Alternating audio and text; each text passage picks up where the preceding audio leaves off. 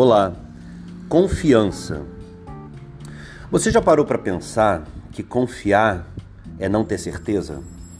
Já parou para pensar que confiar na sua esposa, no seu marido, confiar num amigo, é quando você não está certo de que o que ele está fazendo vai dar certo? Ou é verdade? Na verdade, quando você tem dúvida, você exercita a confiança.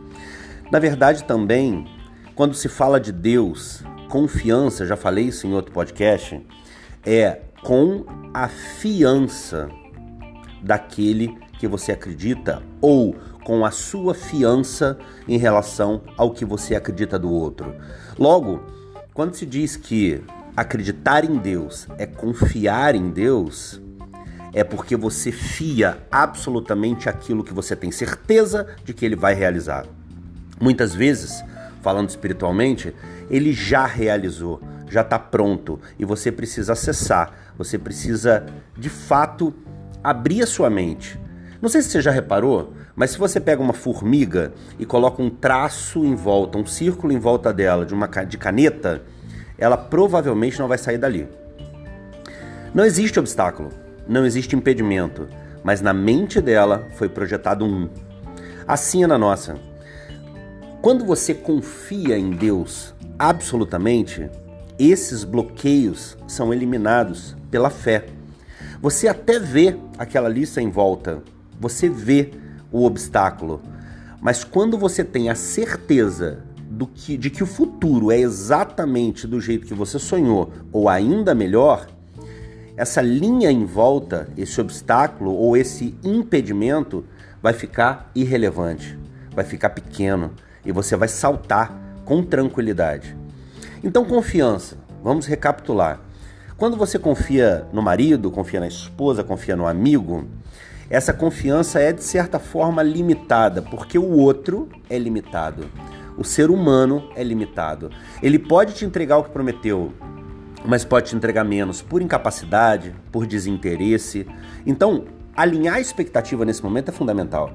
Porque se você tem uma expectativa no ser humano de chegar em tal lugar, de vencer tal coisa, a possibilidade de você se frustrar é enorme.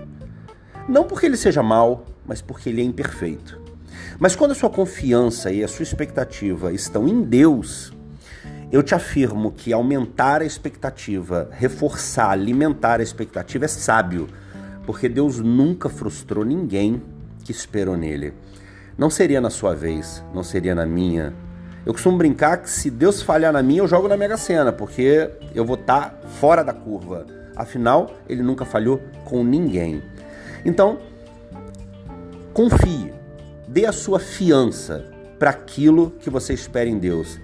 E de, com nenhuma dúvida, você vai chegar e a sua confiança vai ser revitalizada, a sua confiança vai ser satisfeita e você vai ser muito mais feliz após passar esse degrau, após passar esse estágio onde você confiou e aquilo foi realizado por Deus na sua vida.